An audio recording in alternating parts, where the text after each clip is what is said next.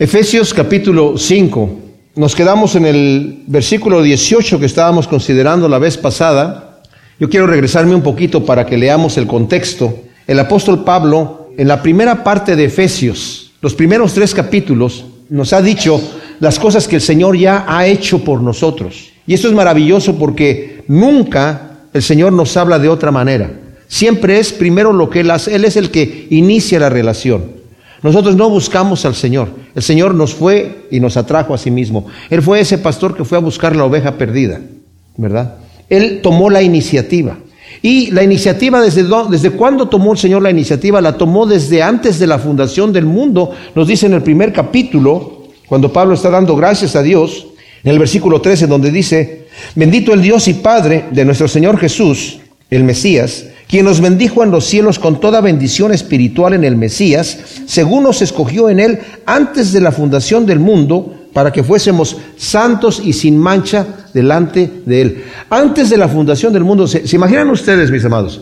Como he dicho en otras ocasiones, el hecho de que el Señor haya venido aquí a, a nacer entre nosotros no, no fue una situación porque Adán pecó en el paraíso y Dios dijo, ¿y ahora cómo hacemos? Que tenemos que arreglar esta situación porque Adán pecó y no se mantuvo como hubiésemos querido, que hubiese estado inocente en el jardín del Edén. El Señor ya sabía lo que iba a pasar con el hombre, ya sabía que el hombre iba a pecar. Por eso dice que somos escogidos desde antes de la fundación del mundo. Y el plan maravilloso de Dios no era Adán y Eva en el paraíso viviendo una vida perfecta sino Cristo en la cruz del Calvario. Y eso no lo entendemos. Hay mucha gente que se burla del sacrificio vicario de Cristo. Porque dicen, ¿para qué murió Cristo en la cruz? Este Richard Dawkins, eh, ese eh, científico que se burla, se burla y dice, ¿a quién estaba tratando de impresionar Jesús muriendo en la cruz? ¿Por qué no simplemente perdonó a la gente por perdonarla? ¿Por qué tuvo que morir en la cruz? Porque él no entiende la justicia de Dios. La justicia de Dios es maravillosa, mis amados. Dios aborrece el pecado a, muerte, a muerte. Y lo tiene que castigar y eso nos debe dar a nosotros, mis amados, una confianza de saber que cuando estemos en el reino de los cielos el pecado no va a existir. La justicia de Dios demanda un castigo al mal. Dios sí puede haber dicho, sí, sabes que yo perdono y se acabó. Y nadie tiene que morir en la cruz. ¿Y quién le va a reclamar al Señor a decirle, un momentito, eso no es justo, alguien tiene que pagar por ese daño? Hey, yo soy Dios y yo hago lo que yo quiero. Y sí, literalmente, como se dice ahí eh, vulgarmente, ¿verdad? El, el Señor es el que raya la cancha. Él es el que dice cómo va la cosa. Entonces, como Él es el que dice cómo son las cosas, nadie le puede contradecir. Pero es un Dios santo, justo, perfecto. Y sabiendo que el pago de nuestra maldad no puede ser borrada con nada más que con el sacrificio perfecto de alguien que sea totalmente santo y sin pecado, y el único que califica es Dios mismo, es Dios mismo. Él mismo tomó nuestro pecado y lo llevó a la cruz. Mis amados, en Hebreos, en el capítulo 2, al final, dice que los ángeles no tienen redentor, no murió por los ángeles. imaginan ustedes? Los ángeles que pecaron están reservados para juicio y no tienen remedio. Nosotros que hemos pecado, somos inferiores a los ángeles. Hemos pecado, tenemos la oportunidad, no importa cuál pecado tan grande haya sido, tenemos la oportunidad de llegar delante de Dios y decir, Señor, perdóname. Él mismo nos atrae. No importa el pecado que hayas hecho, tal grave que haya sido, está cubierto por la sangre de Cristo. Y eso es una maravilla, porque el Señor nos atrae de esa manera. Entonces Pablo nos está diciendo en los primeros tres capítulos todo lo que el Señor ya ha hecho por nosotros. Nos ha dado la fuerza para que vivamos una vida literalmente como Dios manda, porque nos ha hecho renacer de nuevo. El Señor le dijo a Nicodemo, cuando Nicodemo se presentó delante de él en la noche, y Nicodemo tenía una pregunta que no alcanzó a hacer en su corazón. Su pregunta era, ¿qué debo de hacer para entrar en el reino de Dios? Los fariseos, como era Nicodemo, era un fariseo, se dedicaban a portarse bien para ganarse el reino de Dios. Pero el Señor le dice, no, no está en el, en el, en el ah, diálogo que tuvo en, en el Juan capítulo 3, pero seguramente le ha de haber mencionado, tú sabes Nicodemo, que Isaías dice que nuestras buenas obras delante de Dios son como trapos sucios. ¿Por qué? Porque lo que es nacido de la carne es carne, pero lo que es nacido del Espíritu es Espíritu. Para agradar a Dios, las obras que yo tengo que hacer son de un nivel tan sublime que yo soy incapaz de portarme suficientemente bien para agradar a Dios. Entonces, ¿qué hace el Señor? Me hace nacer de nuevo en su reino. Y en ese nuevo nacimiento espiritual, deposita el Señor su Espíritu Santo en nosotros. Sabemos que Dios, absoluto, único, funciona en tres personas. Es el Padre, el Hijo y el Espíritu Santo. Existen tres personas. Y no es que uno sea mayor que el otro. Todos es el mismo Dios. Y el Señor prometió a sus discípulos, les dijo, yo voy a venir y mi Padre y yo vamos a venir a hacer morada en ustedes. ¿Por medio de quién? Del Espíritu Santo.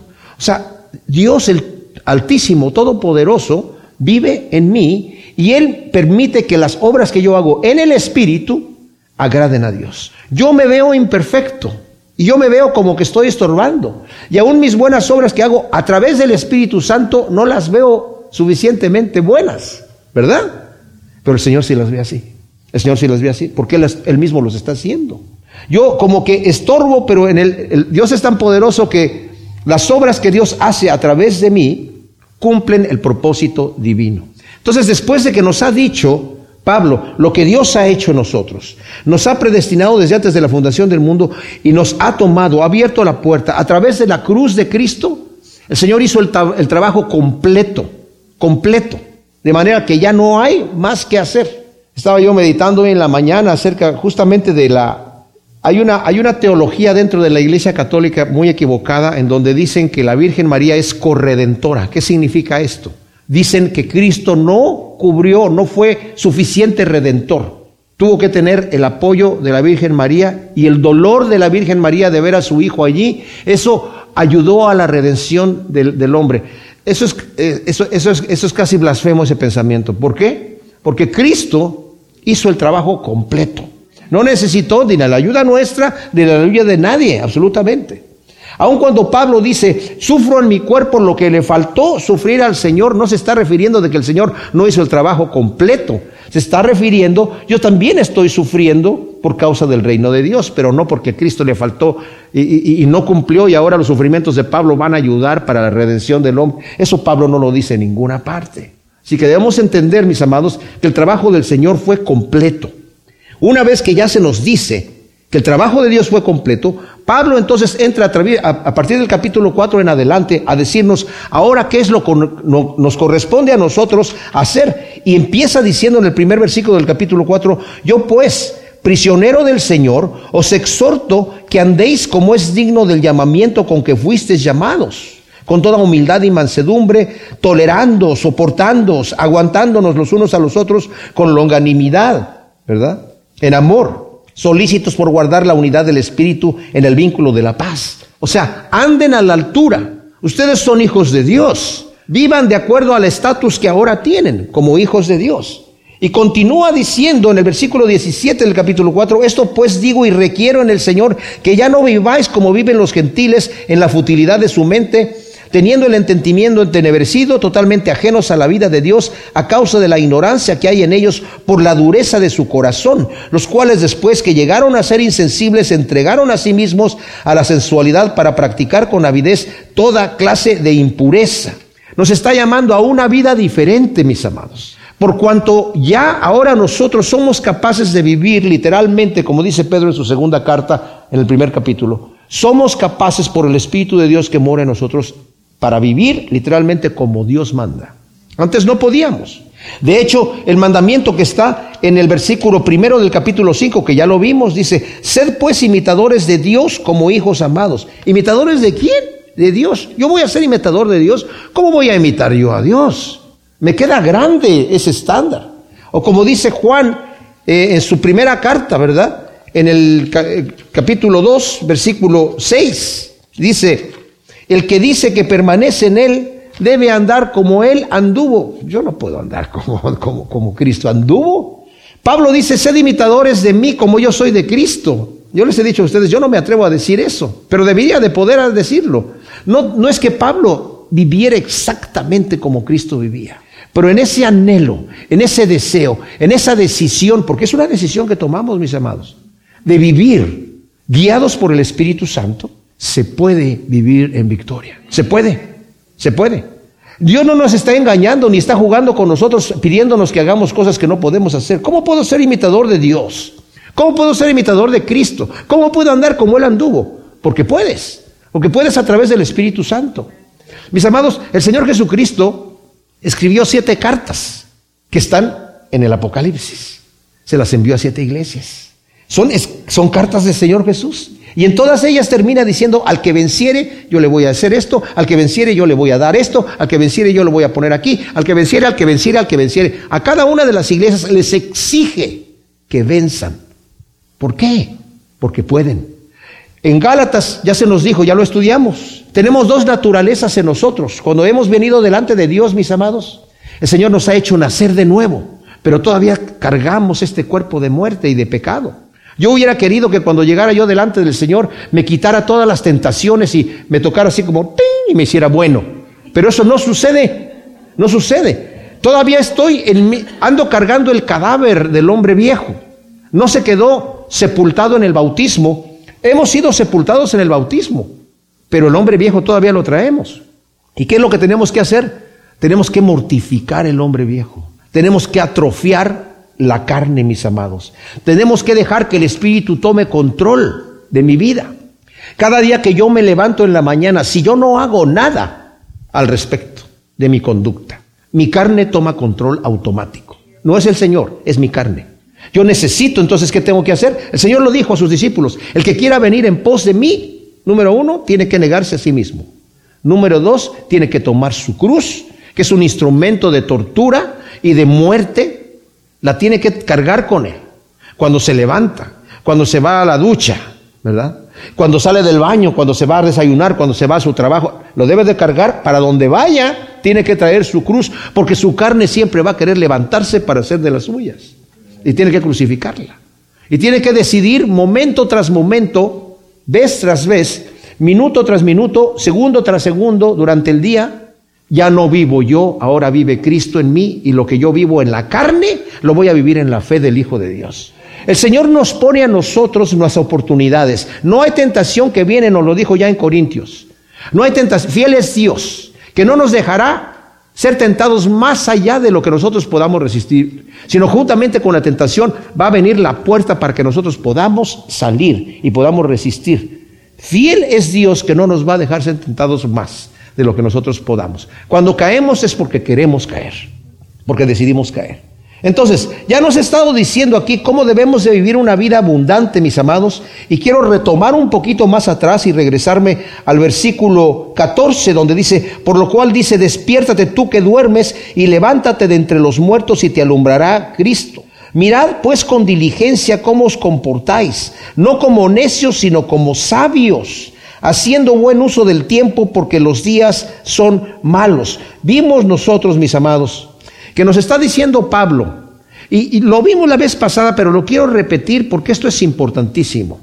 Número uno, debemos entender que esto que nos está diciendo aquí Pablo, nuevamente, mis amados, no lo podemos cumplir por nuestras propias fuerzas. Cuando nosotros nos encontremos con mandamientos así como este, no nos paremos en la mañana y digamos, esta vez yo voy a vivir una vida santa para el Señor y yo estoy listo. No, necesitamos humillarnos delante del Señor y decirle, Señor, si tú no me ayudas, yo caigo, pero me vuelvo a revolcar como el cerdo en el, en, el lodo. Vuelvo como el perro a volverse a comer el vómito. Si tú no me sostienes, Señor, yo no tengo fuerzas para sostenerme. Pero el Espíritu, fiel es Dios que nos sostiene, nuestros amados. Nos sostiene, porque nos ama. Pero yo tengo que venir con esa disposición. Ojo, porque el diablo siempre nos está poniendo la tentación. Y si nosotros no vivimos una vida llena en el Espíritu Santo, mis amados, déjenme decirles que no importa si nosotros ya tuvimos un encuentro con el Señor en un momento dado. Si no, en este momento no estoy viviendo una vida llena del Espíritu Santo, ya se me olvidó lo que se siente cuando estoy en paz con Dios. Se olvida. Ya no sabemos lo que es cuando perdemos esa intimidad con Dios, cuando podemos recordar que nosotros tuvimos un pasado mejor de donde estamos ahora, estamos en una condición caída.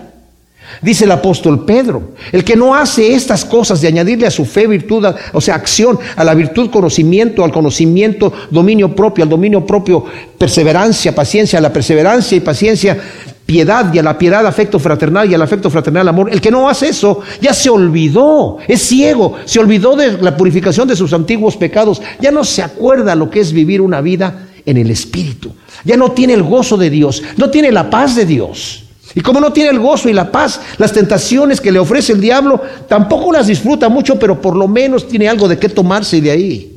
Y vive una vida miserable, porque el Espíritu Santo no le permite vivir una vida llena de gozo en la carne antes de que conociera al Señor. Ahora ya lo conoce. Ahora el Señor, el Espíritu mismo no lo deja en paz. Y se requiere que la persona definitivamente apostate completamente, se dé la media vuelta y diga, yo ya no quiero nada más con, Dios.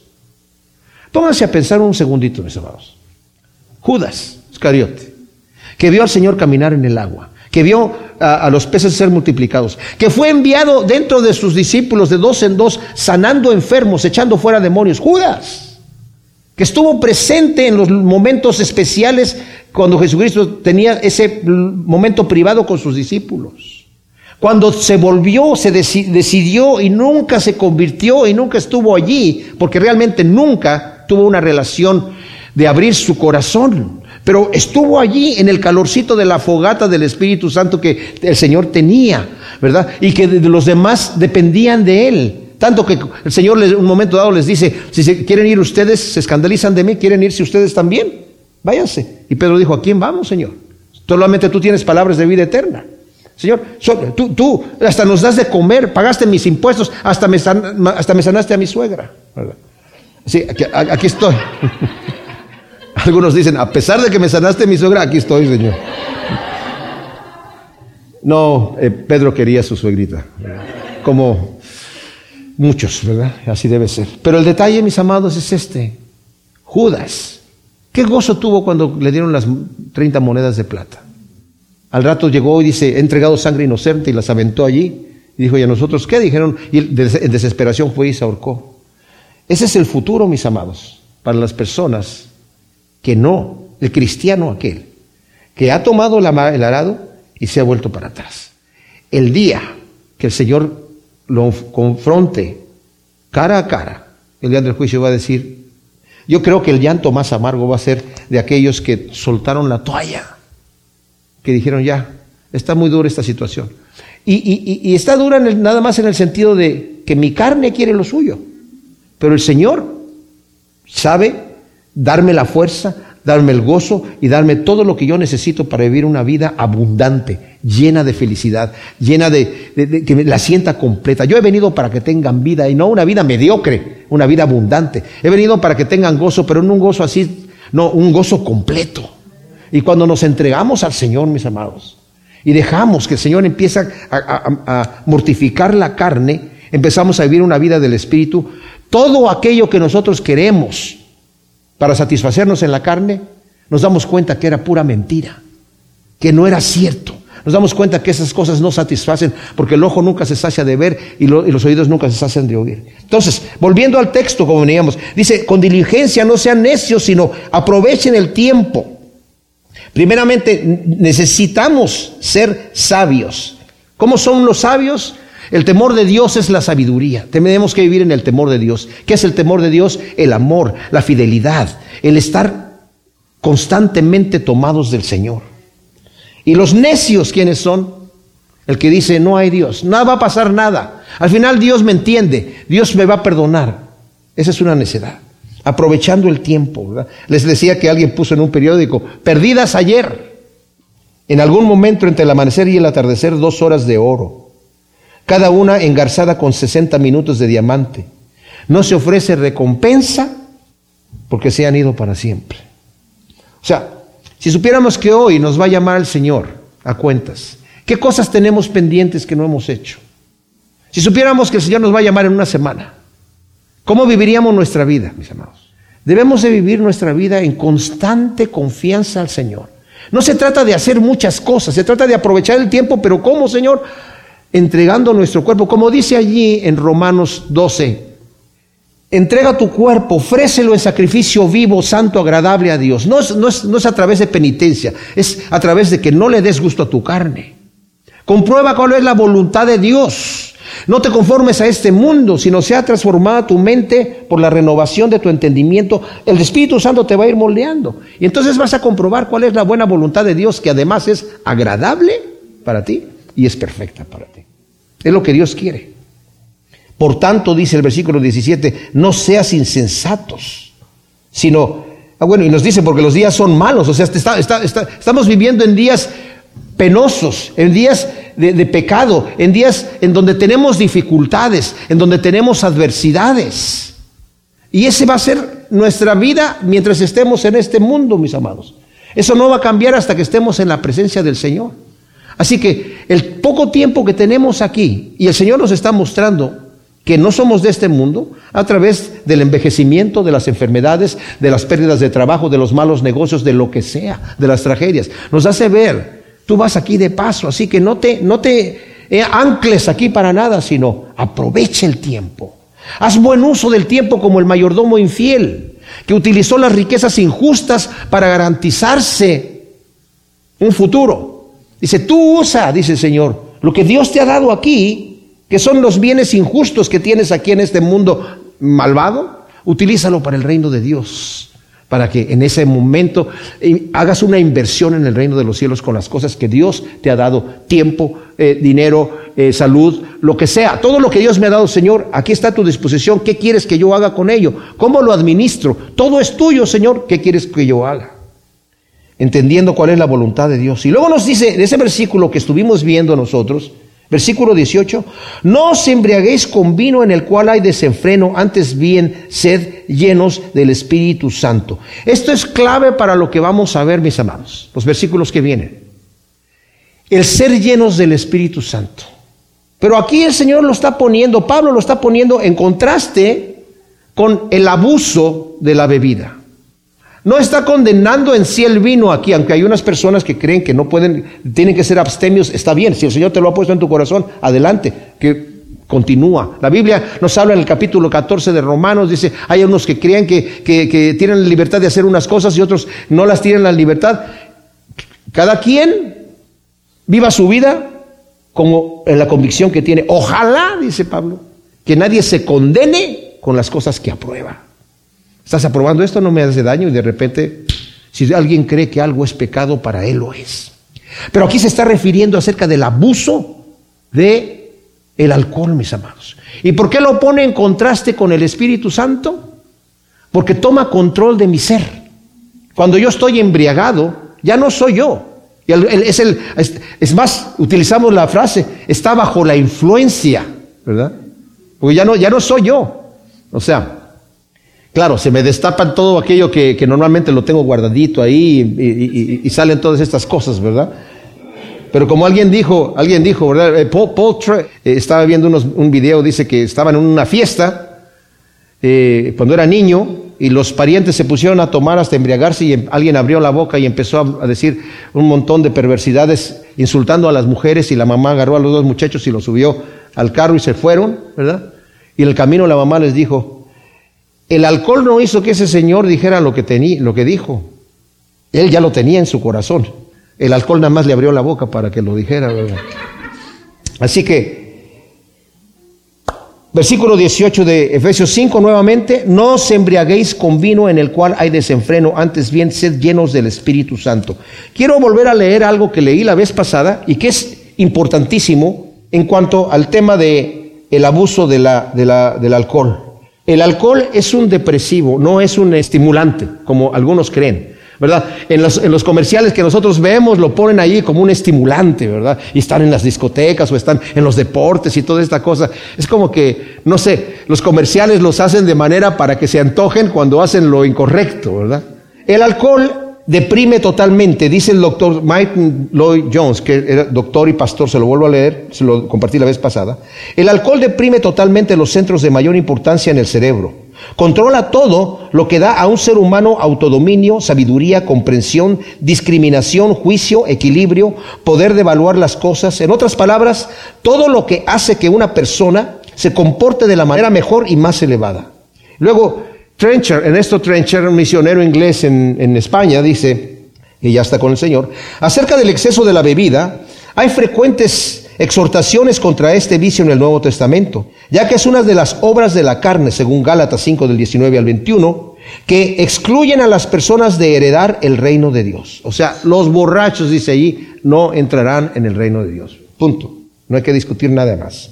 Amén de descalificar a un creyente para ser líder de en la iglesia. Primera de Timoteo 3:3. En cambio, el Espíritu Santo hace exactamente lo opuesto. Estimula todas nuestras facultades, la mente, el intelecto y el corazón y la voluntad. Ahora, aquellos que vimos también, aquellos que atribuyen al Espíritu Santo hechos como el embriagarse del Espíritu Santo, que se ponen a ladrar como perros o se ponen a aullar como no sé qué, eh, ¿verdad? Empiezan a hacer cosas raras. Eso no es la obra del Espíritu Santo, mis amados. El Espíritu Santo nos tiene a nosotros en nuestros perfectos cinco sentidos. Es más, los agudiza, utiliza nuestro cerebro. Alguien puede decir, bueno, es que el don de lenguas no sabes lo que estás diciendo. Efectivamente, en el don de lenguas, cuando una persona está ejercitando ese don, no sabe lo que está diciendo, pero no es que está sin control de lo que está haciendo. ¿Sí me explico? Pablo pinta el contraste escribiendo que el resultado de la embriaguez es el desenfreno. Los ebrios dan lugar a acciones irracionales, disolutas y descontroladas. Se comportan como animales y aún peor que ellos. Los resultados de estar llenos del Espíritu son totalmente diferentes. Si el alcohol excesivo deshumaniza, transformando a un ser humano en una bestia, la plenitud del Espíritu nos hace más humanos porque nos hace como Cristo, dijo eh, John Stott. Ahora, dice aquí, llénense del Espíritu Santo. En el pasaje paralelo, mis amados, aquí en Colosenses 3:16, que es el pasaje paralelo a esto de la llenura del Espíritu Santo, dice, la palabra del Mesías viva en vosotros en abundancia, con toda sabiduría, enseñándoos y amonestándoos los unos a los otros con salmos e himnos y cánticos espirituales, cantando con gratitud en vuestros corazones a Dios. O sea, lo liga la llenura del Espíritu Santo, mis amados, con la palabra.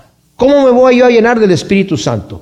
Es algo que el Señor hace en mí, pero es algo que tengo yo que buscar. En la mañana yo puedo levantarme y orar, Señor, en este día quiero vivir en la plenitud de tu Espíritu Santo, lléname, lléname con tu poder. Y gastar un tiempo de oración, mis amados. A mí me da mucho gusto que nuestra iglesia es una iglesia de oración. Pero les digo una cosa más. Nosotros en nuestras vidas privadas debemos ser hombres y mujeres de oración. Tomarnos nuestro tiempo. Alguien dijo por allí, yo estoy tan ocupado y tengo tan poco tiempo en el día para mis labores que tengo que pasar más tiempo en oración. Porque el Señor te va a hacer rendir todo el tiempo. El Señor te va a bendecir. Y estar en... si Cristo, el Hijo de Dios, mis amados, nos dio el ejemplo que se pasaba las noches orando. Antes de escoger a sus discípulos estuvo orando toda la noche. Cuando tenía que hacerse, se la pasaba orando. No es que nunca dormía, sí dormía.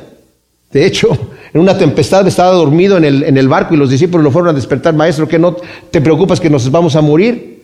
Si el Señor está en el barco, el Señor, no se muere nadie, ¿verdad? Pero confiemos, mis amados, en dejarle al Señor, Señor, yo no me voy a levantar aquí en esta mañana mientras estoy orando delante de ti hasta que sienta que me has llenado de tu Espíritu Santo y voy a conservar esa, esa, esa, esa, esa intimidad. Eso quiere decir orar sin cesar. No quiere decir que te la pasas todo el día de rodillas en tu casa. No, quiere decir que estás en contacto constante con el Señor. ¿Cómo va a caer una persona así? Dice, Pablo, dice Pedro, ¿verdad? El que hace esas cosas de añadir a su fe virtud, virtud conocimiento, conocimiento, dominio propio, eh, perseverancia, piedad, afecto fraternal y amor. Dice, no caerá jamás la persona que vive así su vida. Nunca. Porque estás garantizado de que estás, estás en las cosas de Dios. No puedes estar sirviendo a dos señores, estás sirviendo al Señor y estás haciendo la voluntad de Dios. Entonces, estar siendo llenos del Espíritu Santo. Ahora, sabemos que hemos recibido el Espíritu Santo por la fe en Jesús y que mora permanentemente en nosotros, pero aquí se refiere a la búsqueda diligente y constante de la dirección y control del Espíritu Santo en nuestras acciones. O sea, hemos sido llenos del Espíritu Santo cuando creímos, sí, pero ahora, ¿a qué se refiere ser llenos? Dice la Biblia que el Señor no da su Espíritu por medida. Pues si ya tengo el Espíritu Santo, ya lo tengo, ¿no? No, se refiere a que yo tengo que diligentemente buscar estar en contacto con el Señor, hoy, en este día, porque si no mi carne toma control. en la oración, con intercesión, acciones de gracias, peticiones, adoración, etcétera. Leyendo la palabra, haciendo las preguntas. Cuando leo las palabras, es importante, mis amados, que no leamos la Biblia así nada más. Cuando leas la Biblia, hazte las preguntas. ¿Qué me enseña este pasaje de Dios Padre, de Dios Hijo y de Dios Espíritu Santo? Cuando estás leyendo la Biblia, dice, hay un mandamiento que, que obedecer, hay un ejemplo que seguir, hay una promesa que afirmar, hay un pecado que evitar, hay un principio que seguir. Y haces las cinco preguntas. ¿Cómo? ¿Cuándo? ¿Quién? ¿Dónde? ¿Por qué? Cuando estás leyendo, para que sea, no sea una, nada más una lectura así nada más, sino que sea algo que, que te llena, algo que lo tomas y dices, gracias Señor, porque ¿qué aplicación tiene este versículo para mi vida? Y no digas, a mí qué me importa estar leyendo lo que Pablo le habló a los efesios allá en el primer siglo. Eso, yo estoy en el siglo XXI. Esto es contemporáneo para mi vida. Es para hoy. La Biblia es el único libro, mis hermanos, el único libro que nos habla al corazón y nos dice cómo debemos de vivir nuestra vida. La palabra que nos ha dejado el Señor aquí dice, el cielo y la tierra pasará, pero mi palabra nunca va a pasar. Entonces, debemos estarnos llenando. No, no, no, no te acuestes sobre la Biblia y crees que se te va a pasar así como por ósmosis. No, no va a pasar así. Tienes que leerla, tienes que llenarte de ella. Cuando escuches algún mensaje, deja que el mensaje te llegue a tu corazón. Y cuando escuches un mensaje, si estás leyendo la Biblia, te vas a dar cuenta si el mensaje está basado en la Biblia o son argumentos de la persona que está hablando. La mayor protección que podemos nosotros tener es el estudio sistemático de la palabra de Dios. Y mi labor como pastor aquí es que ustedes aprendan a ser, o sea, yo para presentar un mensaje como le dije en una ocasión, es como cocinar, le estoy dando alimento sólido, estoy tratando de cocinar un buen platillo, pero mi labor es enseñarles a cocinar a ustedes, que ustedes puedan hacerse sus propios platillos, ¿verdad? Y que están leyendo la palabra de Dios y tomen sus propias notas o, como sea, pero que se lleven algo que, el Señor nos da. ¿Y saben qué? Cuando el Señor nos da un platillo de la palabra de Dios. Qué, confortante es, ¿verdad? Cuando nos levantamos y decimos, ay Señor, gracias, esto era para mí, yo lo necesitaba ahora en este momento. Y es fabuloso cuando eso hacemos. Y eso es cuando estamos llenos del Espíritu Santo. Al estar llenos del Espíritu Santo, estaremos operando bajo el señorío de Cristo. Vea que el Espíritu Santo es Dios mismo morando en nosotros. Como les dije, en Juan 14, 23 dice, el Padre y yo vamos a venir a ser morada en ustedes. ¿Cómo? A través del Espíritu Santo. Y cuando vivimos a través del Espíritu Santo, estamos sometidos al señorío de Cristo. Señor, heme aquí. Presentando nuestros cuerpos en sacrificio vivo, santo, agradable a Dios. Aquí estoy, Señor. ¿Qué es lo que sabemos que tenemos que hacer? Estamos aquí, mis amados, con un propósito. Se dice mucho, ¿verdad? Cristo tiene un propósito para ti, tiene un propósito para mí. Nos dice aquí que el Señor ha preparado obras para que nosotros andemos en ellas. En Romanos 8, ahí se nos explica perfectamente bien cuál es la labor que el Señor está haciendo en nuestros corazones. Y dice, a los que antes escogió también los predestinó para ser de la misma forma de la imagen de su Hijo, para que Él sea el primogénito entre muchos hermanos. Y a los que predestinó, a estos también llamó, y a los que llamó, a estos también declaró justos, y a los de que declaró justos, a estos también glorificó.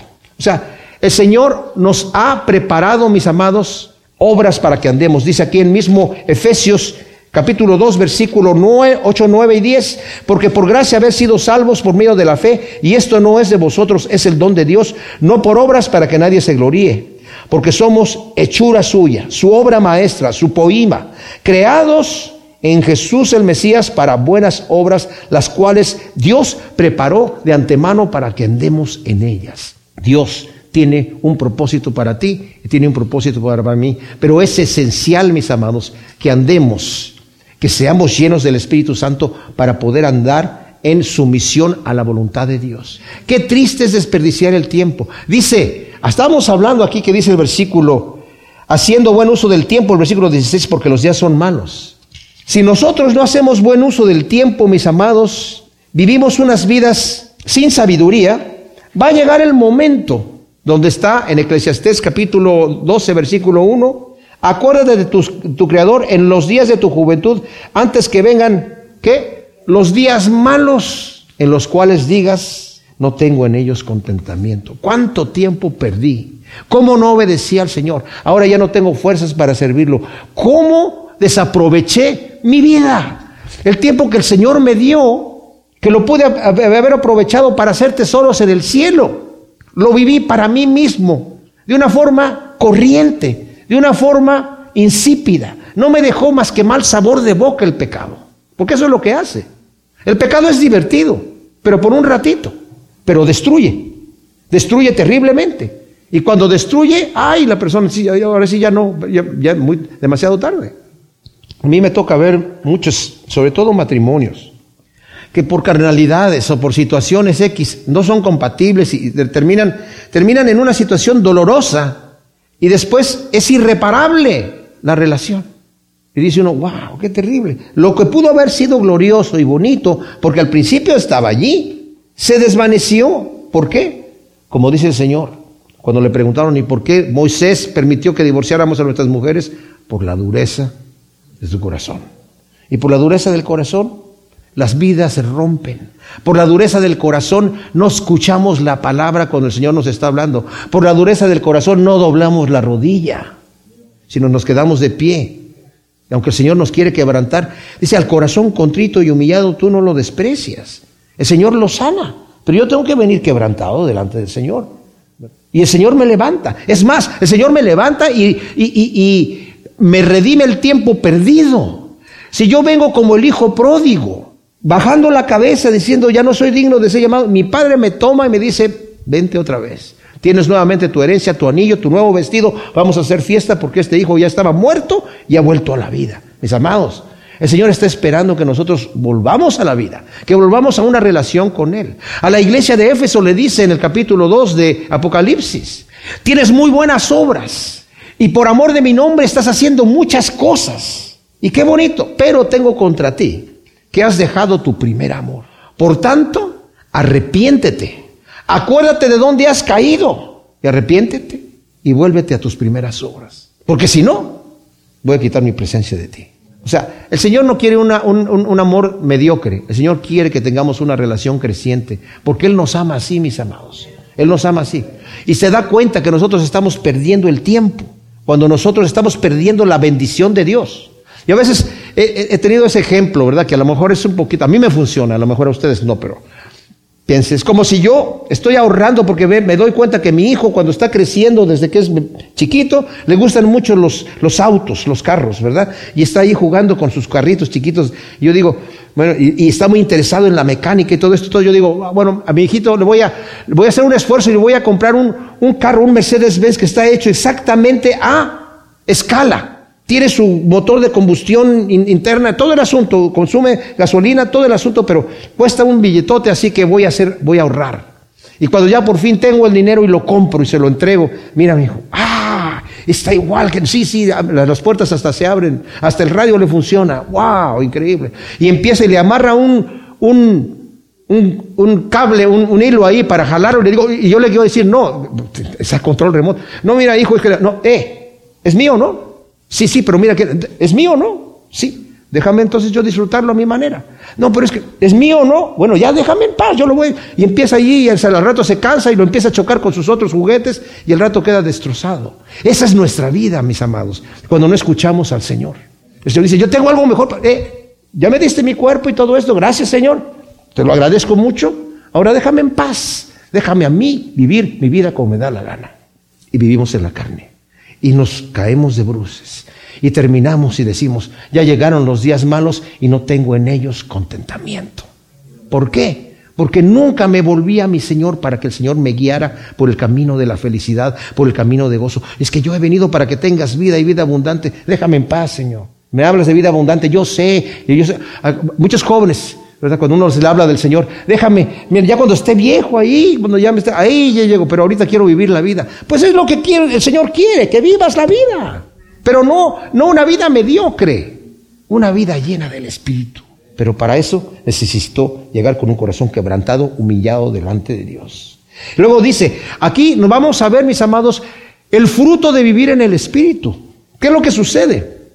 Hablando entre vosotros con salmos e himnos y cánticos espirituales, cantando y entonando salmos de todo corazón al Señor. Hablando entre vosotros con himnos, se refiere a cantos, como el Salmo 95, eh, por ejemplo, que es, un canto que no es una, un canto de adoración al Señor, sino más bien es un canto que lo cantamos los unos a los otros, ¿verdad? En donde dice, Venid, cantemos con gozo a Yahvé, aclamemos con júbilo a la roca de nuestra salvación, entremos en su presencia con acción de gracias, aclamémosle con salmos, porque Yahvé es Dios grande y, el gran rey sobre todos los dioses, en su mano están las profundidades de la tierra y suyas son las alturas de los montes, suyo es el mar, pues él lo hizo y sus manos formaron la tierra firme. Venid, inclinémonos y postrémonos, arrodillémonos a la presencia de Yahvé nuestro Hacedor, porque Él es nuestro Dios y nosotros pueblo de su prado, ovejas de su mano. La primera parte de ese salmo es un canto que hacemos nosotros.